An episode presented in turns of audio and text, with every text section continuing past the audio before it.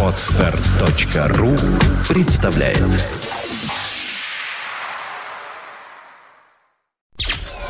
Подфм.ру представляет You are listening to Internet Radio Fontanka FM. Виват. История. Здравствуйте. В эфире программа «Виват История». Программа выходит сегодня при поддержке компании «Весткол». «Весткол» всегда на вашей стороне. В студии автор ведущей программы Сергей Виватенко. Здравствуйте, Сергей. Здравствуйте, друзья. И также Александра Ромашова, которая помогает Сергею и задает вопросы. Тема сегодняшней передачи у нас очень интересная. Как же выбирали царских невест в 15-17 веках. Как это происходило, откуда пошли эти традиции конкурсов невест, как все это происходило, кого выбирали. Саша, ну, к 8 марта надо было найти какую-нибудь тему такую да. женскую. А, на самом деле, всегда женщины, девушки мечтали о счастье, о принце. Да, иногда эти мечты забывались даже неожиданно. Действительно, у нас в нашей истории нашей страны, а не только, не только в нашей стране, был такой, был такой период, когда чтобы стать первой леди государства, да, царицей, э, значит, проходили конкурсы. Но действительно, если мы посмотрим нашу историю, то по-разному, скажем так, отношение женщины э, было ну, скажем так, приходу к власти, ее права, юридические права, практические права. Ну, если мы вспомним первых наших князей, то, наверное, можем вспомнить, что княгиня Ольга стала княгиней, да, угу. если читать наши летописи, да, потому что Игорю очень понравилось, как она управляла паромом, то есть лодка была там под Псковом, да, где она гребла. Но, в общем, она стала из-за этого, после этого княгиней, равноапостольной и прочее, прочее, прочее. Дальше, наверное, мы прекрасно понимаем, да, а, опять-таки, как русские это самые княжны становились э, цари, короле, э, э, царицами или женой королевами да, каких-то европейских стран. Когда католическая церковь объявила, что нельзя жениться, что женитьба на родственнике до третьего колена является инцестом, то все посмотрели как бы королевские семьи, а их было достаточно мало, что они друг другу как бы являются родственниками. И стали искать на стороне, так появилась королева Франции Ярослава, да, знаменитая Анна Ярославна, да, королева Норвегии, королева Венгрии и прочее, прочее, прочее. Конечно, э, всегда браки были политическими, когда надо было заключить с кем-то договор, да, как бы поэтому э, после войны или наоборот перед войной дети князей, да, иногда бракосочетались тоже по политическим мотивам. Но ситуация изменилась в 16 веке, да, 16 век для нас вообще переломный. Это век, когда у нас московское государство, княжество, да, превратилось в русское или московское царство. И как бы то, что в этот момент появилось именно конкурс, конкурс э, на чтобы стать царицей, это не случайно. Итак, вообще история она говорит о том, что такие вот конкурсы, конкурсы, когда из многих женщин, да, гра- девушек, извините, граждан какой-то страны выбирали наследнику престола или э, государю, э, значит, жену, происходит из Византии. В Византии 7 века такие вещи происходили. Тоже конкурс, но, как бы, если сравнить с Россией, там были не, так больш... не такое большое количество, скажем так, претенденток, да, то есть там представители э, каких-то там э, регионов, ну, их было там 13, 12, 20. У нас, конечно, все это было больше, ну, у нас да? Э, Русь всегда славилась э, женщинами, их, э, да. так сказать, красой. И количеством. Натуральной, да, и количеством. А, значит, э, что от этого произошло, остатки какие от Византии? Ну, наверное, надо сказать две вещи, которые которые, я думаю, все знаете. Вообще Византия, э, она раньше немножко, у нее было тоже свое как бы такое возрождение, да, возрождение или ренессанс, да, вы, наверное, знаете, это возврат к византийской, извините, греческой и римской культуре, да. Вот э, в Италии было знаменитое, да, ренессанс флорентийский. В седьмом-восьмом веке нашей эры такой же возврат к Древней Греции был и у греческого византийского государства. И поэтому там вот э, вот этот выбор, выбор, он был навеян известной, известной частью произведения Гомера «Илиада». Помните, там три женщины, три богини поссорились на перу, кто из них самая симпатичная. И Парис, э, пастух в то время, да, выбирал между ними. А, да, ему дали яблоко, на которое было написано «достойнейшее». Так вот, действительно, скажем так, когда э, царевич или царь или кто-то еще выходил и выбирал, он в руках держал яблоко. То есть понятно, что вот он дает это яблоко. А, и второе, наверное, что у нас осталось от того времени, это в сказках. А, женщина считалась красивой по разным параметрам. Ну, кроме 90-60-90, сегодняшние были немножко другие, конечно, параметры. Но кроме этих параметров ценилась еще такая вещь, как э, размер ноги. Поэтому, когда девушек в Византии выбирали, выбирали ее, скажем так, с определенным сантиметром, который смотрели, Она должна была быть Золушкой. Ну, типа того, да, Интересно. абсолютно. Золушка. Такая это мода вот, была. Да, это франц... вот как бы сказка Золушка, это навивание э, французов истории про Византию. Ну, их меня бы не взяли. Почему? У меня большая нога. Ну, хорошо. Давайте выпьем за то, что мы живем в хорошем государстве, да, где нет таких российских, нетолерантных, да, методов. А мою маму вы взяли, кстати. Она у нее очень У моей мамы тоже маленькая нога, кстати. Ну, чем старше, вернее, тем новее поколение, тем больше нога почему-то. Ну, может быть, больше ходим. больше. Да. Ну, Тогда больше сидели у окон. И меньше миниатюрных женщин стало. Вообще люди стали крупнее, мне кажется. Ну да, это акселерация существует, конечно. Итак, э, продолжаем.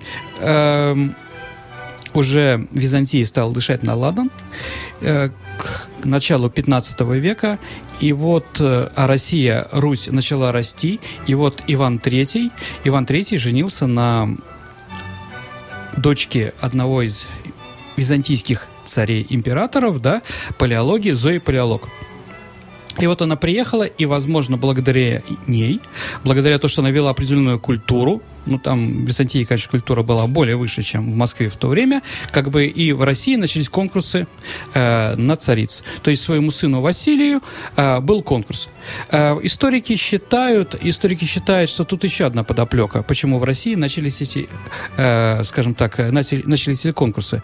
Э, потому что м, одна из целей князя в то время, а потом и царя, это принести значение бояр. Помните, мы, Саша, говорили, да? Мгм, Аристократии. Да, да. Вот, как? Бояре, в принципе, навязывали свое мнение, понимаете, да? Кого выгодно, кого невыгодно. Поэтому, если мы говорим о будущих невестах царя, то, наверное, там меньше всего как бы таких вот бояр авторитетных. В основном брали э, людей худосочных, тогда, как, э, как тогда говорили, да, но с большим, с большим количеством родственников, что можно на них опереться. Так или иначе, действительно, конкурс состоялся, и для Василия была избрана Соломея Са- Сабурова. Это первая женщина, э, первая девушка, которая стала царицей по конкурсу. То есть ее выбрали среди многих. То есть это было начало 16 века. И 16 век, да, кстати, не случайно, наверное, что Василия в некоторых источниках, документах впервые в истории нашей стране, страны называют царем. Он не был еще официально царь, но уже в некоторых источниках его так называют. Думаю, это от мамы. Да, а Василий Третий – это отец Ивана Грозного.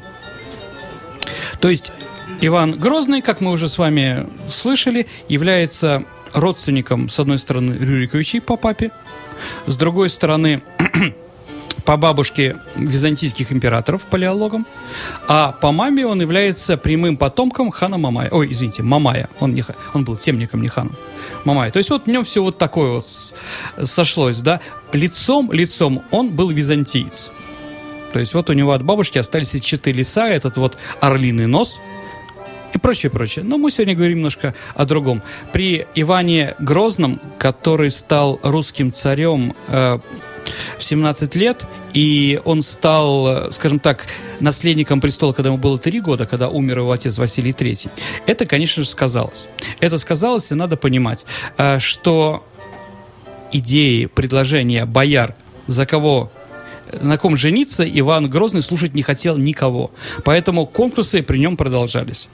Итак, э, не всех, не всех, конечно, своих э, жен Иван Грозный брал по конкурсу. Но конкурсы играли достаточно большую роль.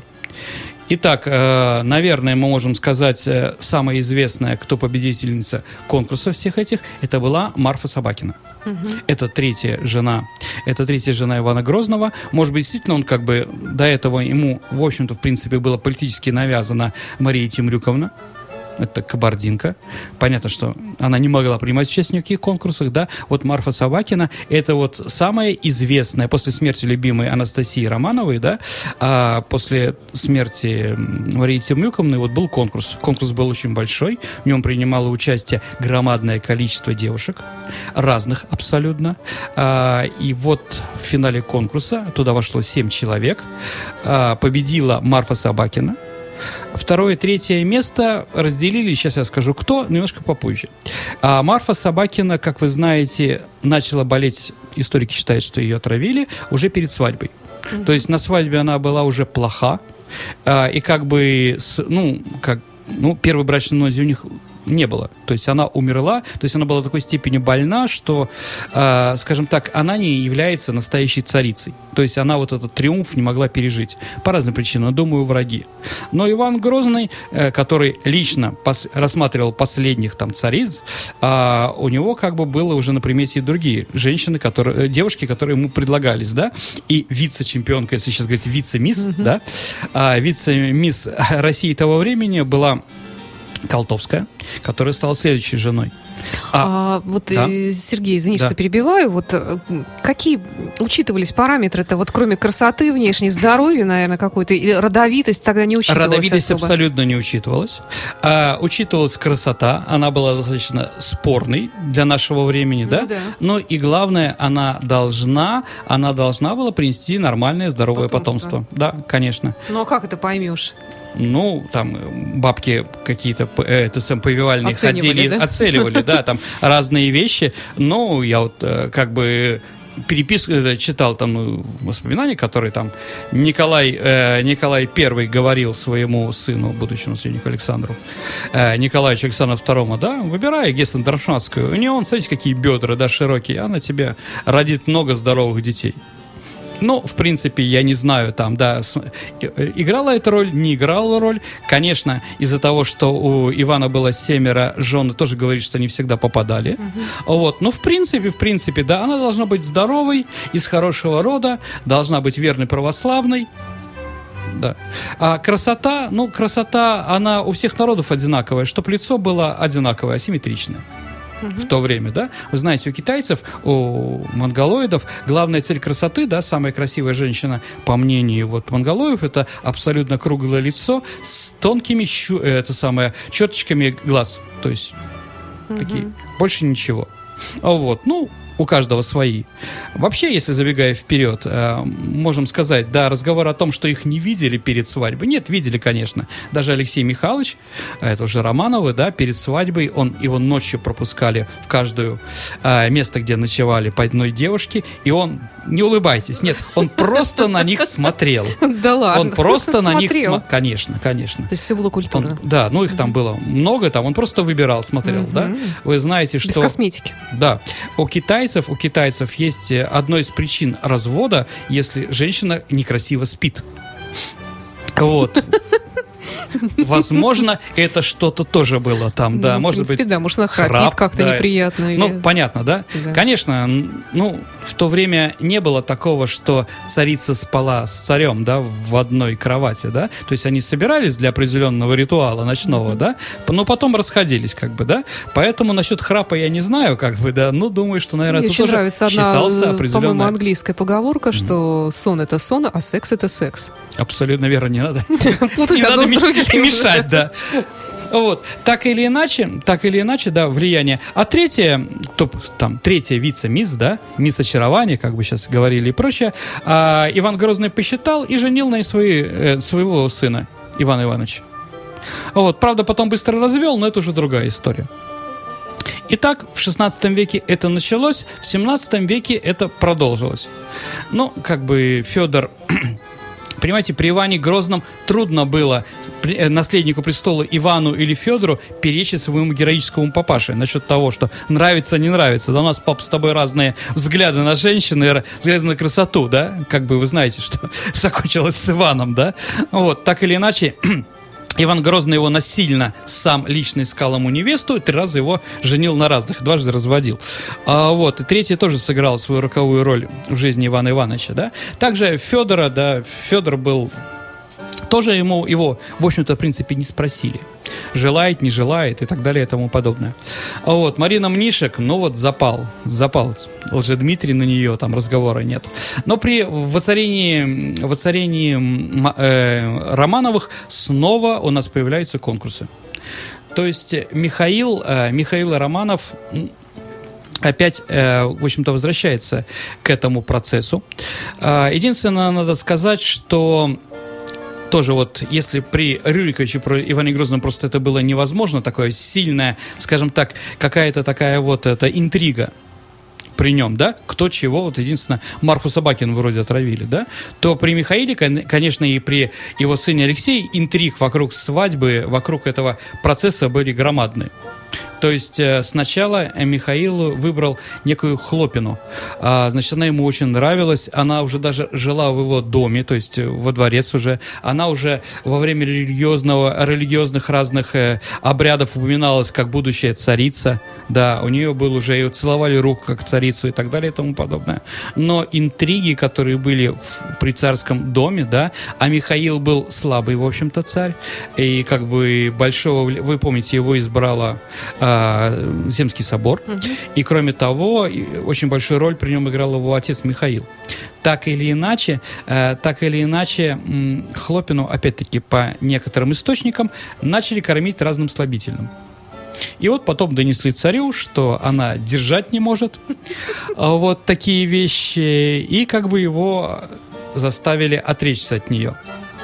Вот, ну, такие вот интриги, да. Самая главная интрига, наверное, это с княгиней Всеволожской, когда уже Алексей Михайлович выбрал ее, да, и она была как бы главным фаворитом, то ей специально закрутили эту самую косу так, да. что она упала в обморок перед ней, э, перед своим э, царем, его сразу обвинили всех Всеволожской, что они предатели, что татарские выродки, да, которые пытаются, она была, ну, татарская, всеволожские татарские князья. А, вот, там Раф, Рафаэль у него отец. А, значит, да, всех их сразу отправили в ссылку, да, ее отправили в монастырь. В общем, такие вот интересные процессы интересные процессы. Но Алексей Михайлович все равно настоял, и, да, как бы его жена Милославская, она была она была из очень бедных. Ее отец был кравчий, то есть человек, который разливал вино. А, разливал вино у боярина э, посольского приказа, то есть это был чиновник Министерства иностранных дел, а он у него был только на прислуге, да? То есть это говорит о том. Кстати, про Нарышкиных тоже говорили в то время. Они все были достаточно бедные, но родовитые. То есть нужно было царю опереться на какую-то на какую-то группировку, да? Про Нарышкиных говорили, что она в лаптях ходит в своем Смоленске, да, что Милославская вообще ходила там непонятно в чем, но обувь такая была символом, да, символом того э, времени, э, вот как бы тоже на Востоке, но у нас очень сильное татарское было влияние, да, а как девушка еще проверяли, как она хорошая, плохая, да, просили ее разуться и пройти перед родственниками жены, да, потому что при мужчине такие вещи не, не делают, да, так вот, чтобы она э, голыми пятками прошла по шелковому пол, э, платку. А потом платок внимательно изучали. Как вы думаете, Саша, для чего? Что проверяли? Э, косолапость? Ну, я думаю, косолапость и так можно проверить, да? А, проверяли, если там где-нибудь сдыбилось ли волосики, да. Ну да, трещины есть, в пятках. Аб- ну да. Делает ли она педикюр? Абсолютно верно. Следит ли она за ногами? Угу. То есть опрятная ли она? Угу. То есть вот до таких вещей как бы доходило, да? Понятно, что не всегда так удавалось. Так или иначе, от Милославской у него было, по-моему, по-моему, 12 детей или 10 и 12.